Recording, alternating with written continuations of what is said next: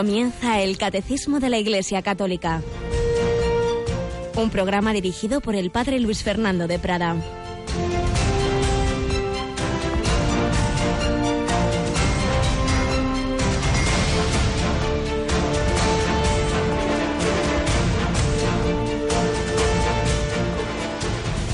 Jesús, acercándose al ataúd, lo tocó y dijo, Muchacho, a ti te lo digo, levántate. El muerto se incorporó y empezó a hablar, y Jesús se lo entregó a su madre.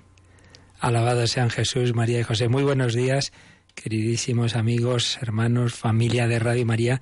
Aquí comenzamos un día más, una semana más, en este programa en el que todos nos ponemos a los pies del Señor, en que invocamos al Espíritu Santo del que estamos hablando, siguiendo el catecismo, y en el que queremos escuchar esta voz de Cristo, como la que dijo en este Evangelio que se proclamó hoy en la Santa Misa, cuando Jesús con sus discípulos llegaba a la ciudad de Naín, se leía de allí un entierro del hijo único de una madre viuda. Y Jesús viéndola llorar se compadeció de ella y le dijo, no llores, y gritó a ese joven, joven muchacho, a ti te lo digo, levántate. Una voz que a lo largo de la historia han oído muchas personas, muchos jóvenes y no jóvenes, muertos espiritualmente, como Agustín, hijo de Mónica, y que estaba muerto en el espíritu, pero la voz de Cristo llegó a su alma, a su corazón. Toma y lee a través de aquella voz de aquel niño que cantaba, toma y lee, y fue el último paso de esa su conversión, como la de tantos a los que Jesús ha levantado de su muerte o de su tibieza, muertos o dormidos en el espíritu, pero hay una voz más potente que todas nuestras sorderas. Pues pedimos al Señor, pedimos a su Espíritu, pedimos a María que interceda para que escuchemos su voz, para que no nos cerremos, como pide San Ignacio en la meditación del Rey Eterno de los ejercicios espirituales, que no seamos sordos a su llamamiento, sino prestos y diligentes para hacer su santísima voluntad, como han hecho todos los santos. Y hoy Italia particularmente recuerda a San Genaro, cuya sangre, como sabemos, pues es una reliquia preciosa y que la, todos los años se en estas fechas ese milagro de que se licúa ese, ese santo mártir de las persecuciones romanas. Pero en España tenemos un santo que, como nos pasa tantas veces, conocemos menos.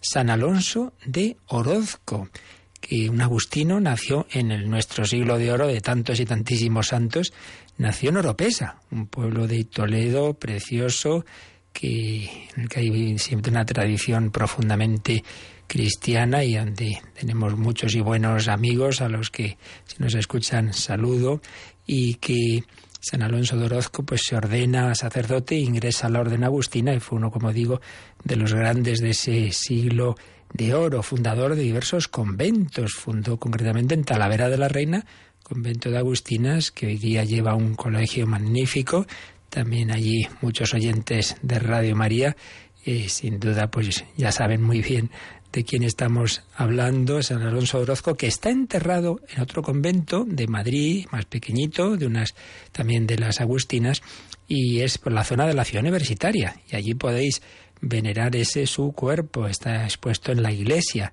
Eh, fue canonizado hace poco, realmente, por San Juan Pablo II, 2002, quiero recordar.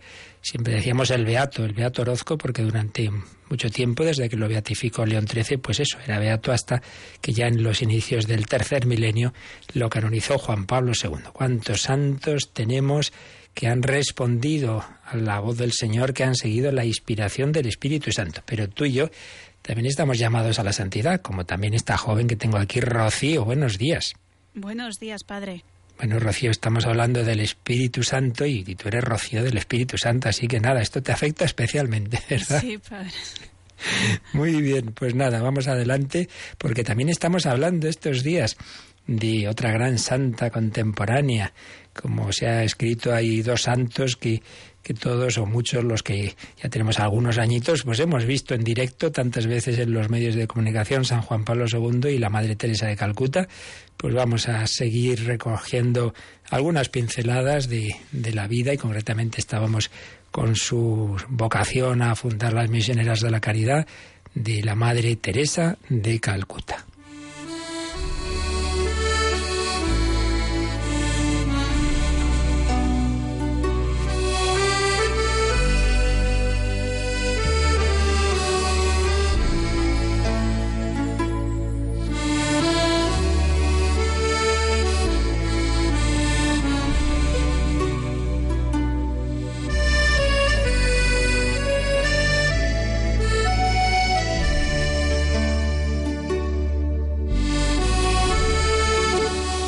Estábamos viendo cómo Teresa de Calcuta, como luego la hemos conocido, pero que antes era una religiosa de Loreto, las que aquí llamamos en España las irlandesas, y cómo, pues, en septiembre de 1946, ya llevaba casi 20 años en esa orden, pero estaba allí en la India, y en un viaje en tren para iniciar unos días de retiro comenzaron unas locuciones del Señor, es el día de la de la inspiración ese 10 de septiembre de 1946, pero durante meses el Señor y la Virgen pues tuvieron comunicación especial con ella pidiéndole eh, una fundación que diera un paso más, que hasta ese momento el Señor la había querido allí en esa orden religiosa, pero ahora le pedía una fundación, lo cual no era nada fácil para ella ese paso, algo que podía parecer absurdo a los ojos de, tantas personas, incluso por supuesto dentro de la misma iglesia, hasta que monja que se cree,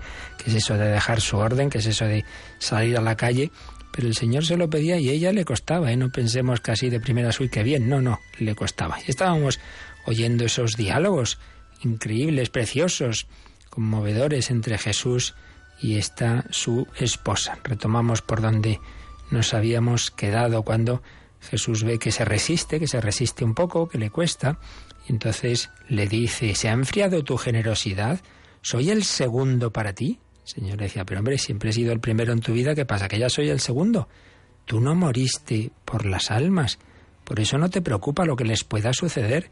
Tu corazón nunca se ha ahogado en el dolor como lo fue el de mi madre. ambos lo hemos dado todo por las almas. ¿Y tú? Ahí nos habíamos quedado y seguía el Señor diciéndole, tu vocación es amar y sufrir y salvar almas, y dando este paso, cumplirás el deseo de mi corazón para ti. Esa es tu vocación. Te vestirás con sencillos vestidos indios, como mi madre se vistió, sencilla y pobremente. Entonces, Teresa, pues ya decimos que le costaba y dice, escribe en una carta al obispo, he tratado de convencer a nuestro Señor de que trataría de ser una religiosa de Loreto muy santa y fervorosa, una verdadera víctima aquí en esta vocación. Pero la respuesta llegó muy clara de nuevo.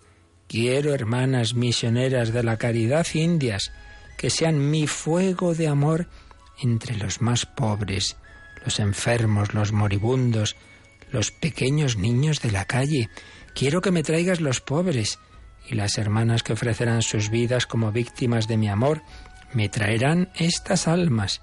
Tú eres, ya lo sé, la persona más incapaz, débil y pecadora, pero precisamente porque eres eso, quiero usarte para mi gloria. ¿Te negarás?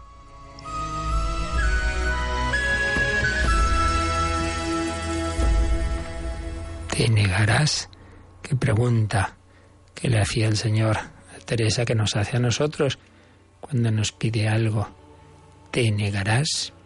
Y le insistía, siempre has dicho, haz conmigo lo que quieras. Ahora quiero actuar. Déjame hacerlo, mi pequeña esposa. Mi pequeñita, no temas. Estaré siempre contigo. Sufres ahora y sufrirás. Pero si eres mi pequeña esposa, la esposa de Jesús crucificado, tendrás que soportar estos tormentos en tu corazón. Déjame actuar, no me rechaces. Confía en mí amorosamente. Confía en mí ciegamente.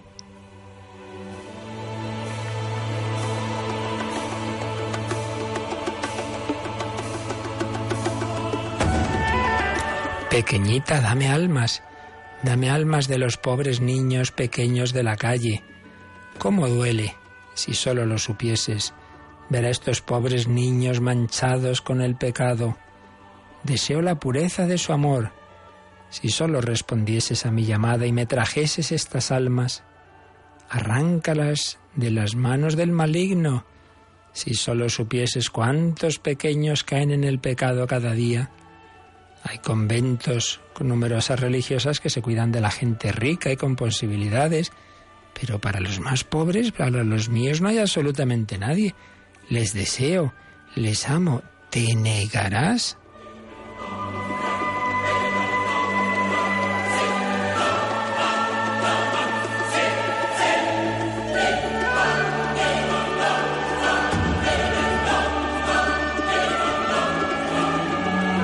así la Madre Teresa se iba abriendo a esa llamada de Jesús. Dios me está llamando, indigna y pecadora como soy. Deseo darlo todo por las almas. Todos creerán que estoy loca. Después de tantos años, iniciar algo que me procurará sobre todo sufrimientos. Pero Él me llama a reunir unas pocas compañeras e iniciar el trabajo, a luchar contra el demonio y a privarle de los miles de pequeñas almas que está destruyendo cada día. Pues sí, estamos en esa lucha, esas dos banderas que dice San Ignacio y Jesucristo nos pide que nos alistemos bajo su bandera y que colaboremos con Él, Rey eterno y Señor universal, en esa conquista de los corazones por amor. Y a cada uno nos da una tarea, una misión muy especial se la dio a esta mujer albanesa, a la que pidió ser su luz entre los más pobres de los pobres. Si hubiera dicho que no, el mundo sería distinto. Miles y miles de misioneras de la caridad, luego de misioneros contemplativos y activos y muchos colaboradores laicos, todo eso no hubiera existido. Algo no será en el mundo si tú no lo haces. Tú no tendrás ni yo esa vocación, pero sí otra y otra misión importante también, porque cada uno nos ha puesto Dios en un lugar. ¿Te negarás? Pedimos al Señor, pedimos a María, que es la que ayudó, como ya veremos mañana, si Dios quiere, a la Madre Teresa a responder, que también nosotros digamos, he aquí, la esclava, el siervo del Señor.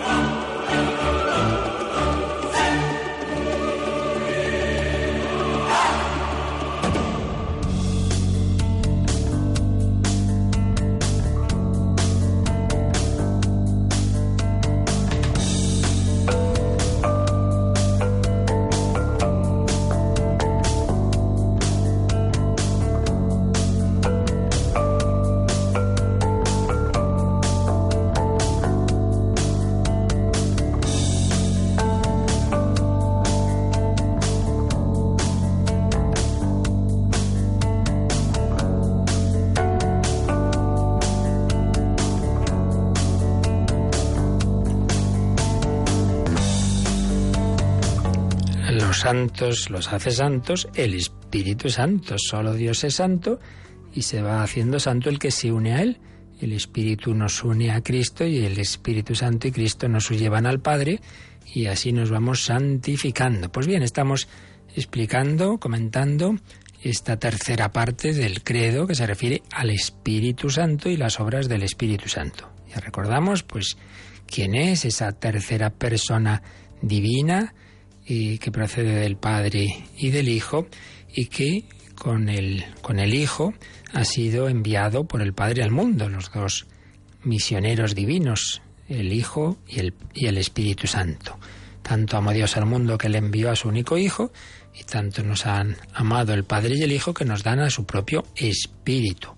Hemos recibido el Espíritu Santo en toda la historia de la salvación y en plenitud desde la ascensión de Jesús a los cielos y Pentecostés se nos comunica a través sobre todo de la Iglesia y particularmente de los sacramentos, se nos comunica el Espíritu Santo. Bien, pues estamos intentando acercarnos a conocer un poquito a este Espíritu Santo, al que se ha llamado el gran desconocido, porque por distintas razones es la persona divina de la que sabemos menos y, y por eso pues estamos aquí intentando conocerle más para mm, dejarnos mover más por él y amarle más. Y estamos, eh, después de haber visto eh, una síntesis de, quién es la, el Espíritu Santo en la Trinidad, cosa que ya se explicó con, calma en, cuando al principio del credo hablamos de la Trinidad.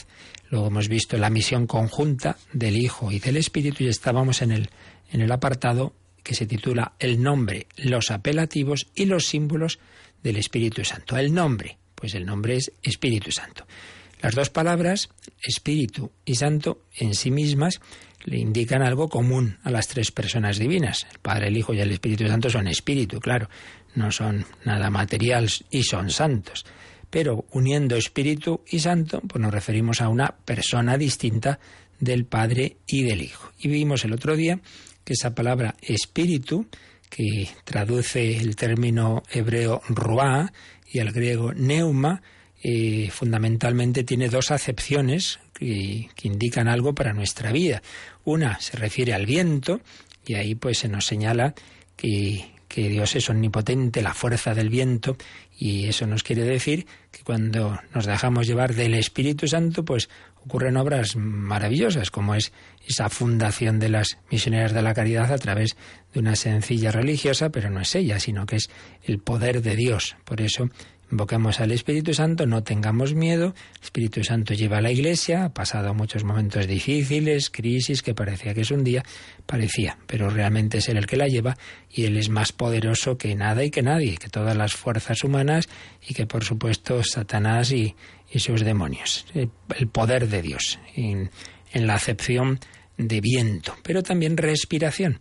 Y ahí en cambio se refiere más bien esa parte de intimidad del Espíritu Santo en cuanto nuestra alma, alma de mi alma, en cuanto que me consuela, que me acompaña, que hace que nunca esté solo, que es pues esto lo vamos también a desarrollar ahora enseguida, esa acción interior del Espíritu Santo, el Espíritu, la omnipotencia de Dios y en cuanto está significado en ese viento, en ese vendaval que es capaz de hacer que los apóstoles que estaban muertos de miedo, encerrados en el cenáculo, sin embargo en Pentecostés salgan a predicar sin ningún miedo y bueno, vayan por el mundo entero y, y sean mártires.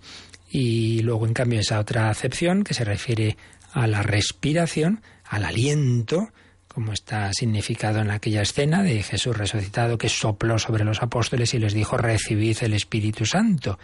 Quienes perdonen los pecados les quedan perdonados.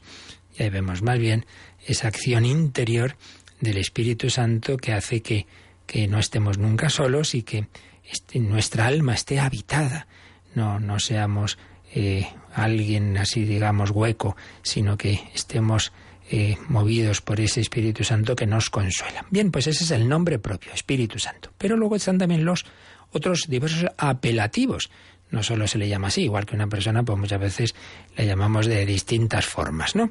Pues vamos a ver los apelativos del Espíritu Santo. Hay uno, sobre todo, que es el más importante, que está en la Sagrada, en el Nuevo Testamento, y que está también en la liturgia de la Iglesia, que es una palabrita griega que, que es paráclito. Bueno, pues vamos a ver sobre esto lo que nos dice el catecismo. Así que, Rocío, cogemos nuestro catecismo y vamos al número 692. Vamos a leerlo. Jesús, cuando anuncia y promete la venida del Espíritu Santo, le llama el Paráclito, literalmente aquel que es llamado junto a uno, advocatus. Paráclito se traduce habitualmente por consolador, siendo Jesús el primer consolador. El mismo Señor llama al Espíritu Santo Espíritu de, de verdad. Bien, pues aquí en unas pocas líneas el catecismo nos ha resumido lo que ahora vamos a desarrollar un poquito, que es esto de paráclito, paráclito, advocatus, latín, es decir, abogado, consolador, castellano. Bueno, entonces, ¿qué, ¿qué significa? Vamos a coger, bueno, aquí vienen varias citas cuando nos ha ido diciendo esto el catecismo, sobre todo de la última cena. Jesús habla del paráclito, del abogado, del consolador en Juan 14, 16, Juan 14, 26, también en el capítulo 15, 26 y en el 16, 7. Y luego dice, eh, ha dicho que eh, Jesús es el primer consolador, y ahí cita la primera carta de Juan 2, 1.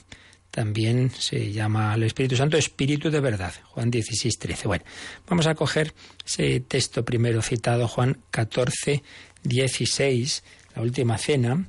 y vamos a ver en la, en la versión del, Nuevo Testamento del Padre Manuel Iglesias, que además tiene una, una nota muy, muy interesante donde explica lo que significa esto de Paráclito. A ver, lo cogemos en Juan 15, Juan 14, 15, perdón, que dice así: Si me amáis, guardaréis mis mandamientos, y yo rogaré al Padre, y os dará otro Paráclito, os dará otro Paráclito que esté con vosotros para siempre.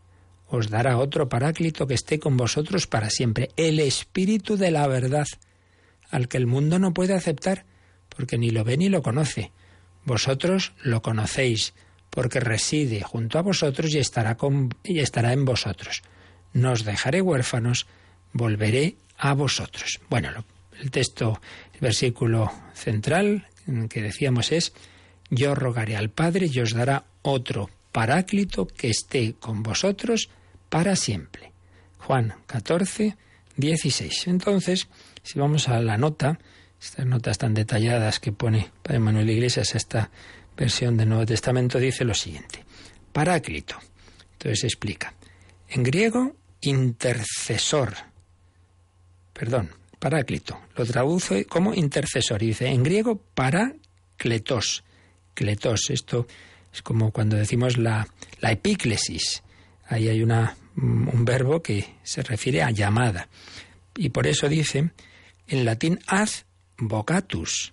Fijaos, abogado viene de el que está vocatus, llamado al lado de uno. Yo llamo a uno que esté conmigo, me defienda en el juicio, ¿no? Mi abogado, el que me acompaña, vocatus, es llamado, de ahí viene vocación, el que está junto a mí. Bueno, pues eso es lo mismo en griego para kletos, llamado junto a mí, abogado.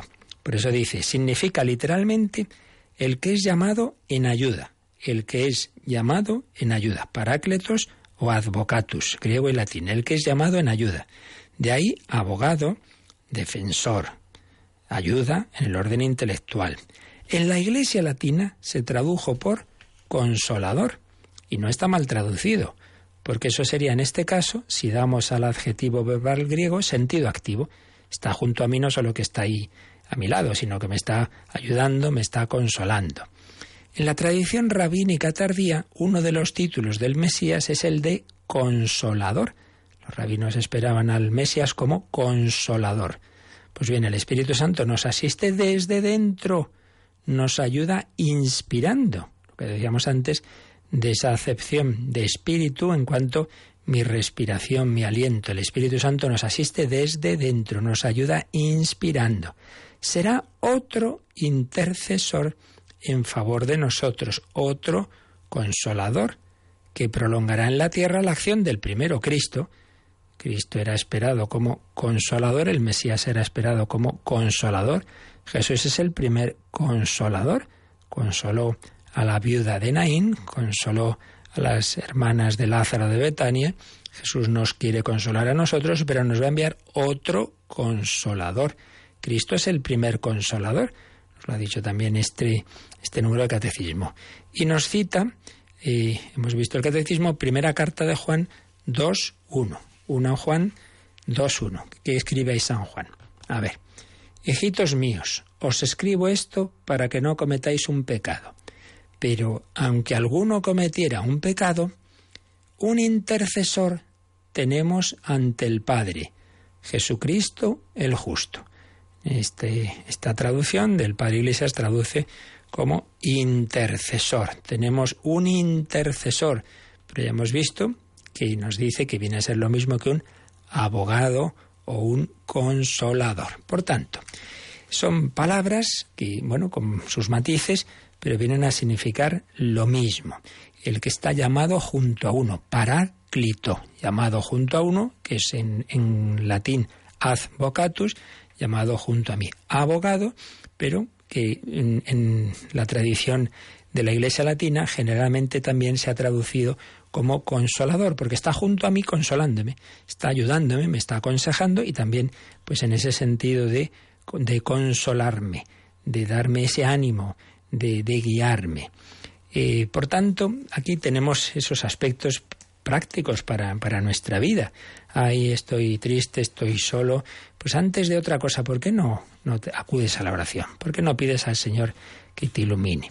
Cardenal Spidlig, ya fallecido, un jesuita muy sabio, muy conocedor de, de, sobre todo de la espiritualidad oriental y fue creado cardenal por San Juan Pablo II a título honorífico, ese tipo de cardenales que se hacen ya mayores, pues tiene distintas obritas sobre la Santísima Trinidad. Una de ellas se dice, titula ¿Conoces al Espíritu?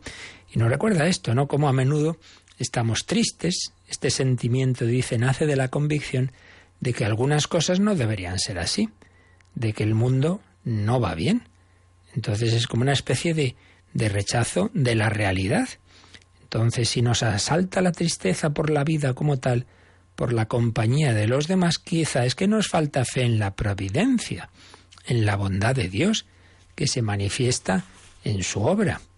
No es fácil superar el abatimiento. Cuando se trata de pequeños problemas, conseguimos superarlos con las consolaciones naturales, con algunas distracciones, pero si aparecen graves sufrimientos, adversidades, persecuciones, nos sentimos débiles, impotentes ante una cruz pesada. Jesús mismo, previendo su pasión en el huerto de los olivos, dijo, Mi alma está triste hasta el punto de morir, tanto que se le apareció un ángel del cielo a consolarlo. Fijaos este pasaje impresionante que está en San Lucas 22:43, cuando Jesús está abatido, es así, como hombre pues estaba hundido en Gesemaní, un ángel del cielo le consoló. Esto puede chocar y por eso algunos copistas de los evangelios de los primeros siglos mm, omitían este pasaje porque decían, madre mía, alguno a ver si se piensa que Jesús no es Dios porque necesitaba este ángel. Bueno, claro que es Dios, pero también es hombre.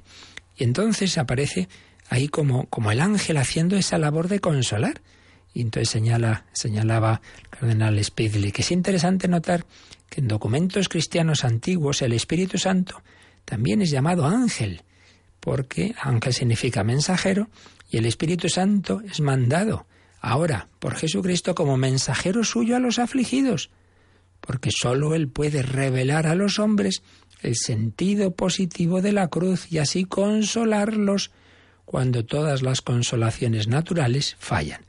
Si Jesús fue consolado por el ángel, ahora el ángel principal es el Espíritu Santo que el Padre y el Hijo nos envían para que dentro de nuestro corazón nos den ánimo. Muchas veces buscamos consolarnos con cosas de fuera. Bueno, te puedes distraer, si no es que esté mal, pero el problema lo llevas dentro. Y vuelves a tu casa y qué, y qué, qué, qué has conseguido. Nos hace falta el ánimo dentro y eso, eso de dentro es cosa de Dios, es cosa del Espíritu Santo. Por eso seguía diciendo Cardenal Spilly, los ascetas comprendieron que la verdadera felicidad no se puede forzar divirtiéndose para olvidarse de uno mismo. La alegría imperturbable viene de nuestro interior y en nuestro interior nos consuela solo el Espíritu Consolador. Nos consuela solo el Espíritu Consolador. El Espíritu Consolador. Pues uno de los sentidos de esta palabra paráclito, consolador. Vamos a pedir al Espíritu Santo que no busquemos falsas consolaciones meramente exteriores, mucho menos en el pecado, que luego nos dejan mucho peor. Vamos a buscar la verdadera alegría.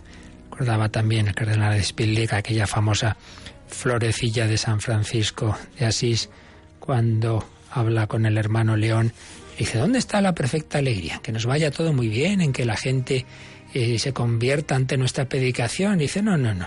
La verdadera alegría está en que si un día que venimos mojados por la lluvia, helados, y llegamos a un convento, llamamos a la puerta y no nos abren, si nos echan a patadas, y nosotros no nos entristecemos por ello, entonces tendremos la verdadera alegría. No entristecerse en situaciones así es imposible por las fuerzas humanas.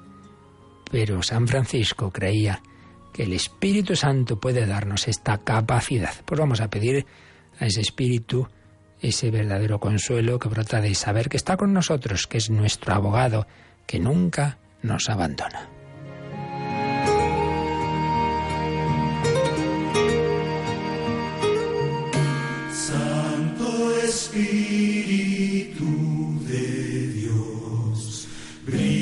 En nuestra oscuridad con la fuerza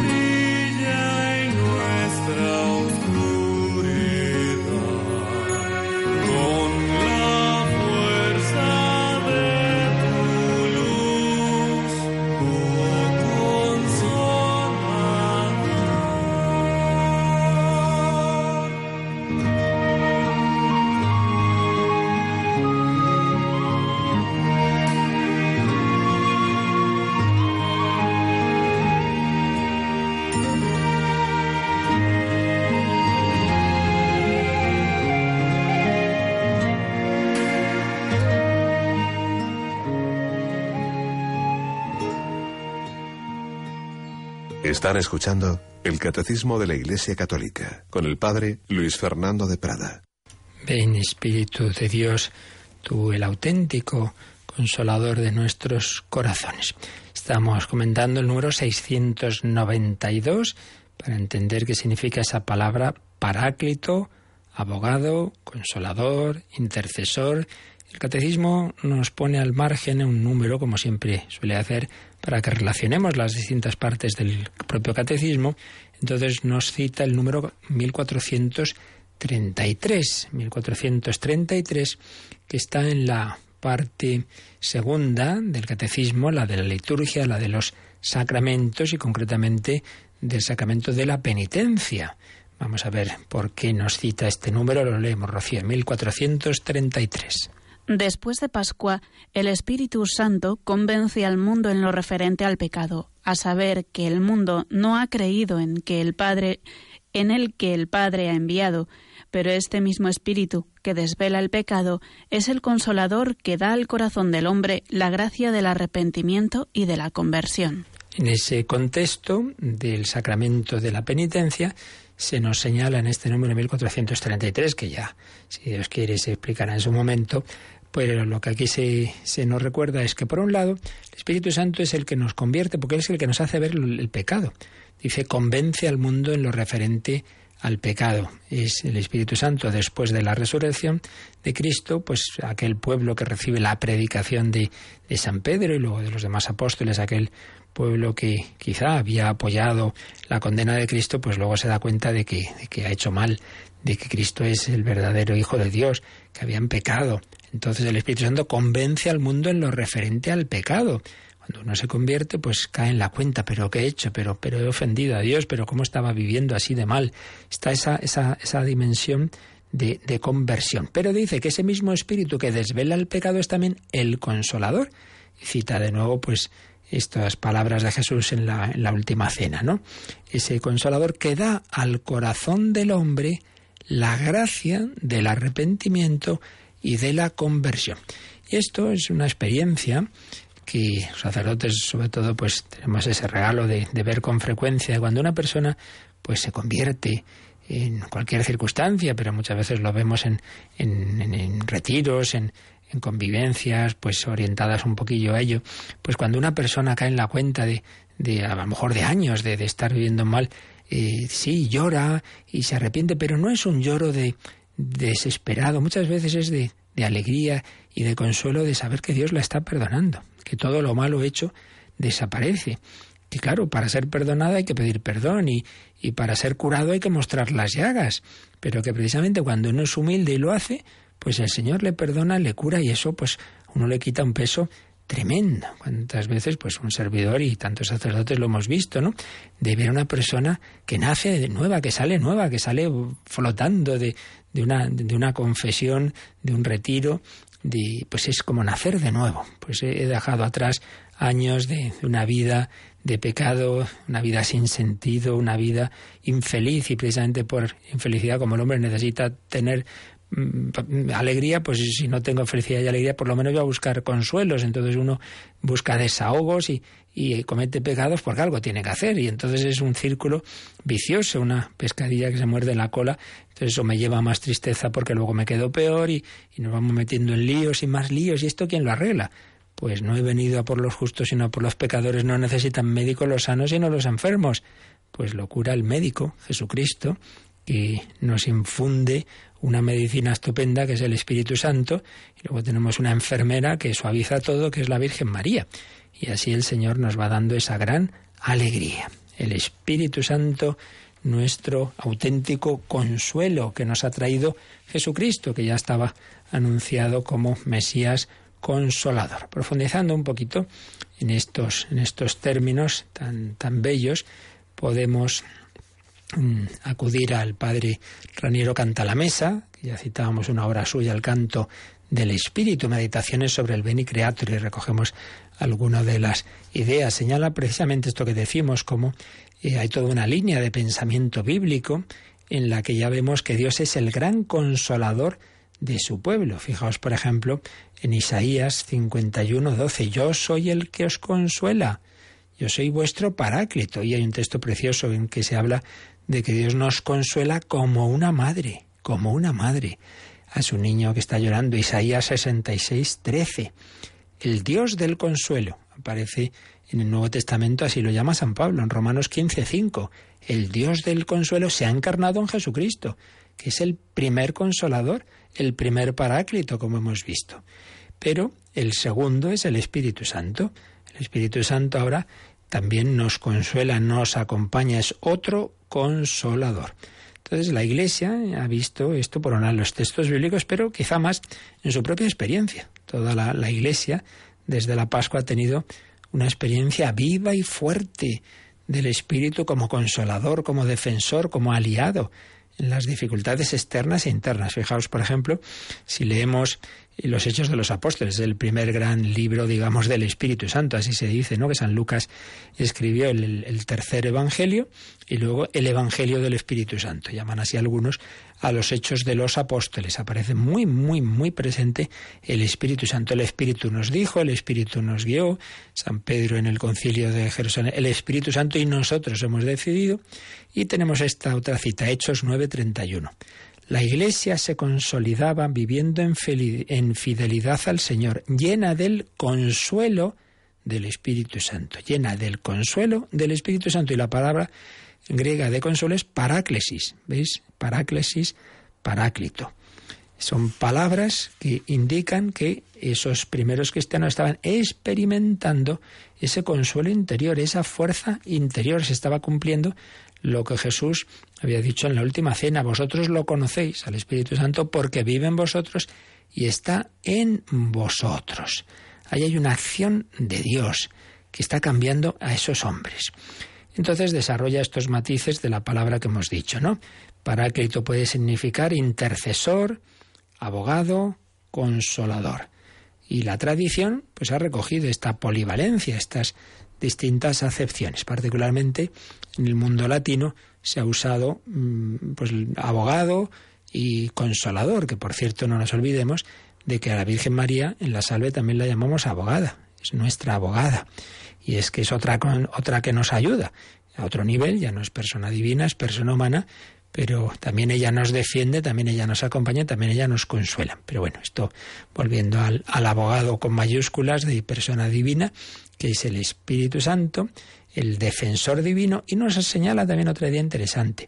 Si hemos dicho que Jesús y el Espíritu Santo son nuestro abogado, en el, en el tribunal de Dios, no nos olvidemos de que también hay, una, hay un acusador, también hay un fiscal. Y esto aparece en el libro del Apocalipsis.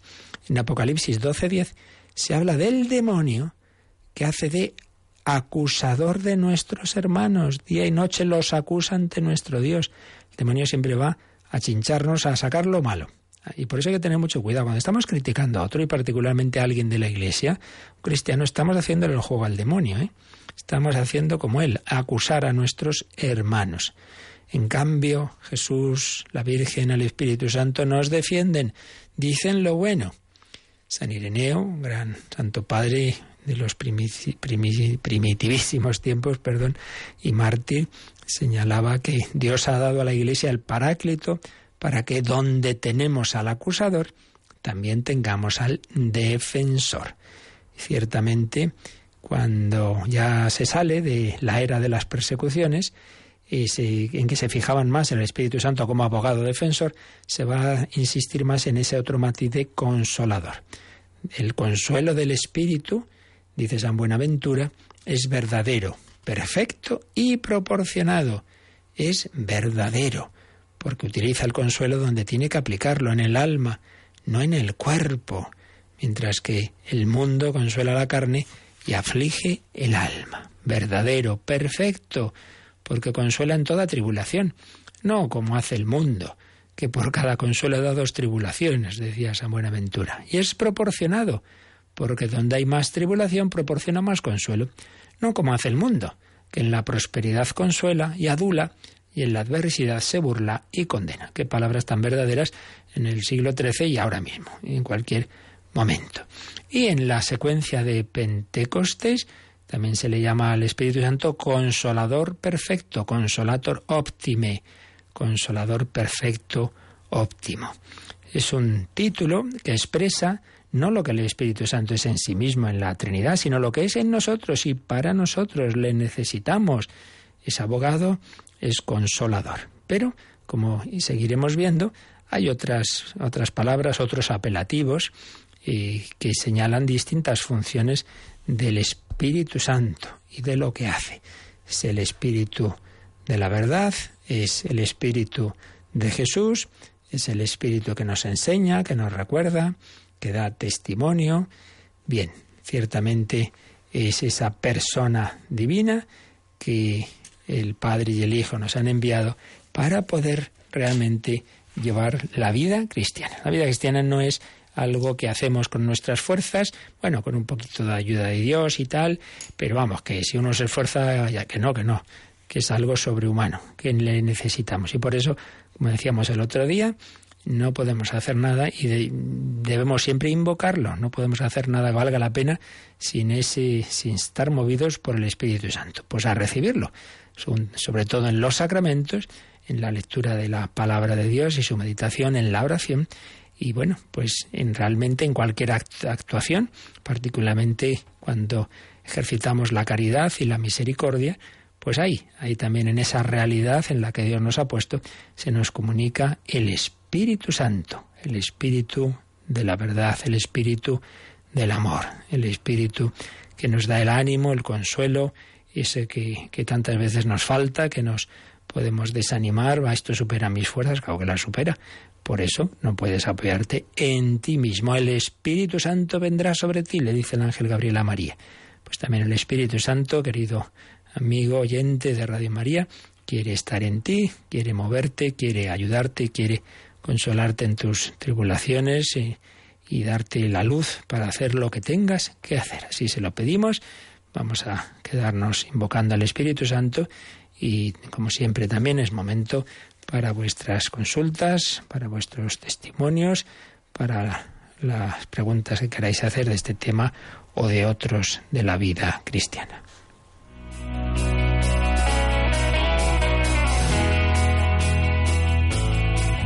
Participa en el programa con tus preguntas y dudas.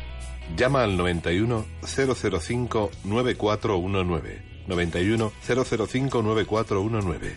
También puedes escribir un mail a catecismo arroba radiomaria.es. Catecismo arroba radiomaria.es.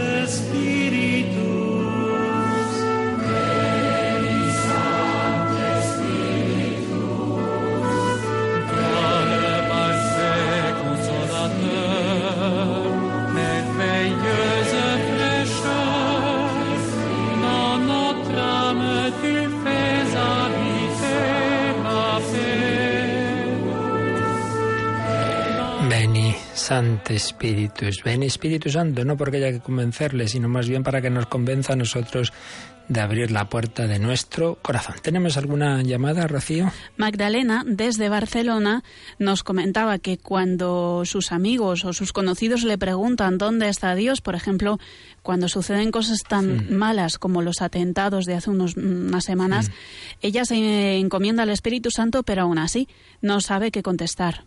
Bueno, pues muy bien, no pasa nada.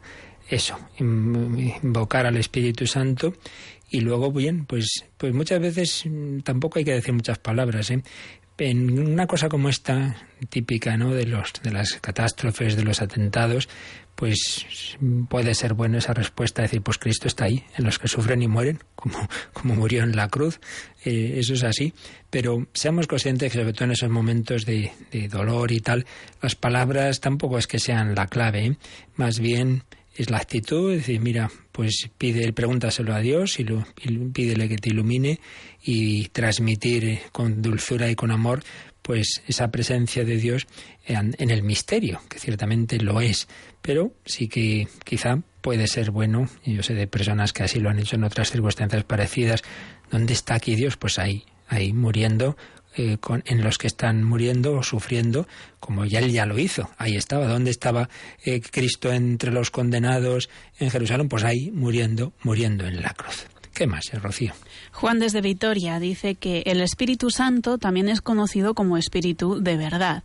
Hmm. Entonces, ¿cómo es posible que religiones como, por ejemplo, la evangélica, protestantes que no creen en la Virgen María, sí crean en el Espíritu Santo?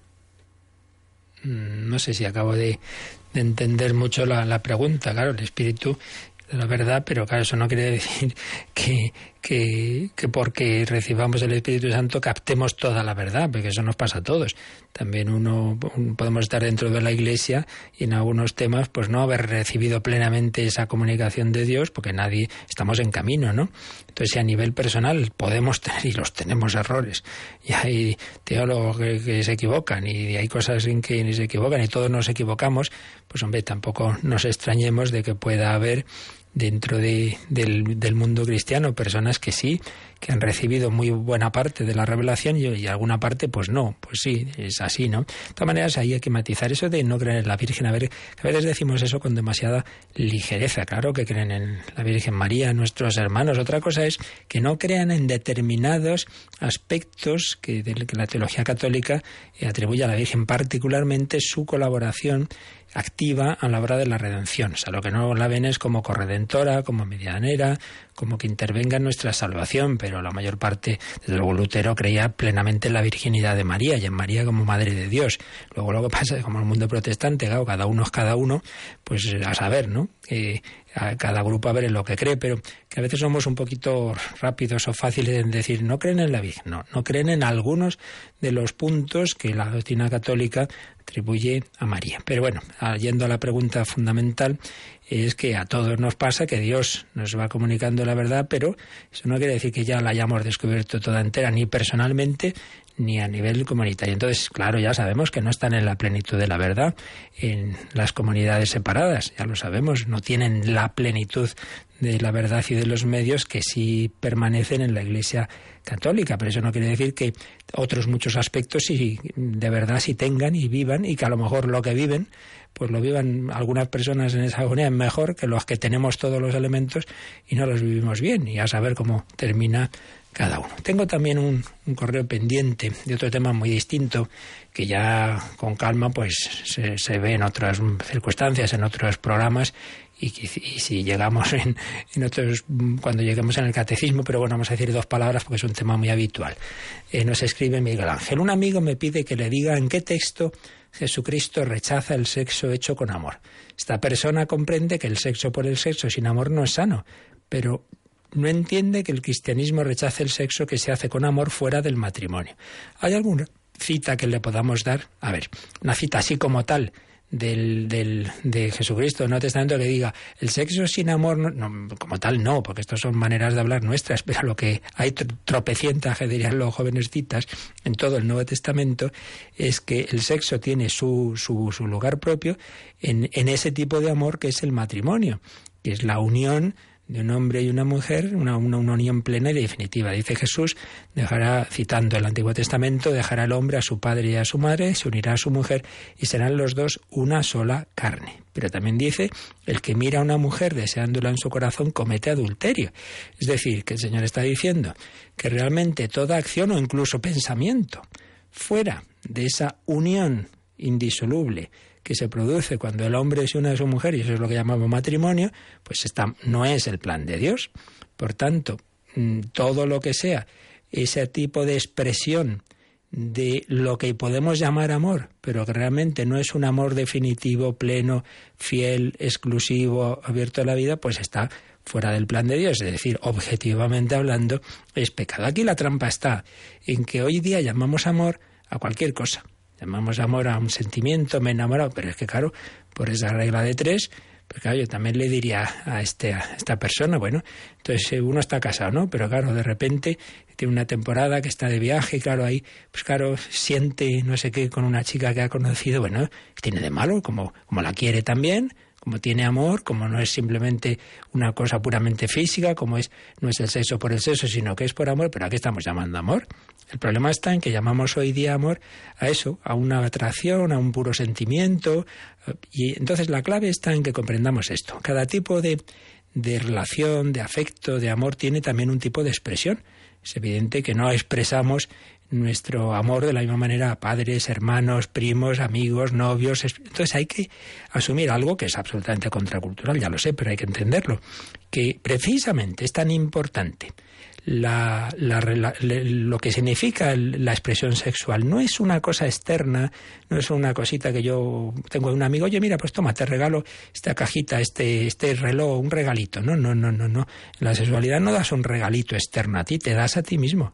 Entonces uno, puede dar, uno no puede darse a sí mismo a cualquier amistad, por cualquier cosa, sino a aquella persona con la que ha visto que Dios quiere que comparta la vida para siempre y que esa precisamente la expresión de esa unión fiel y, y, exclusiva y para siempre, a la vez, si Dios quiere, es camino para la transmisión de la vida. Eso es muy serio.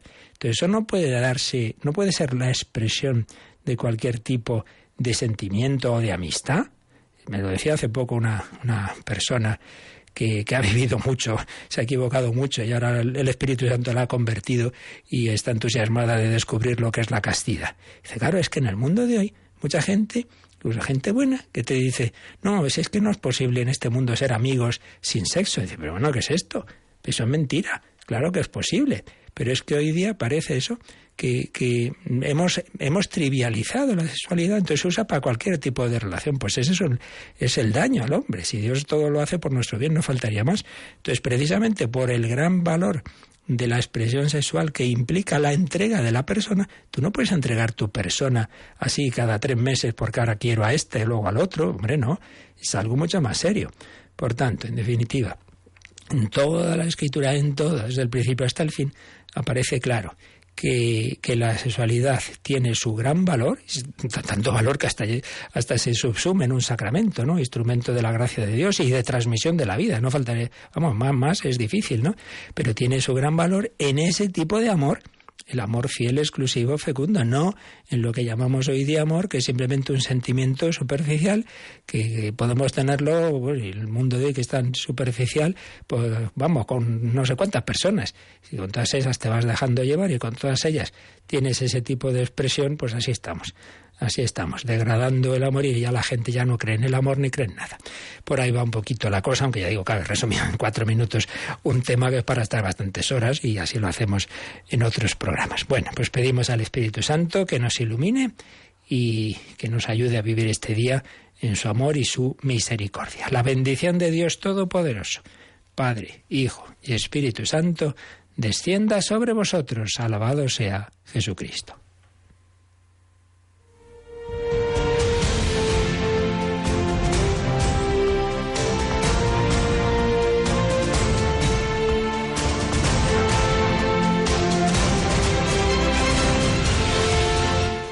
Han escuchado en Radio María el Catecismo de la Iglesia Católica. Un programa dirigido por el Padre Luis Fernando de Prada.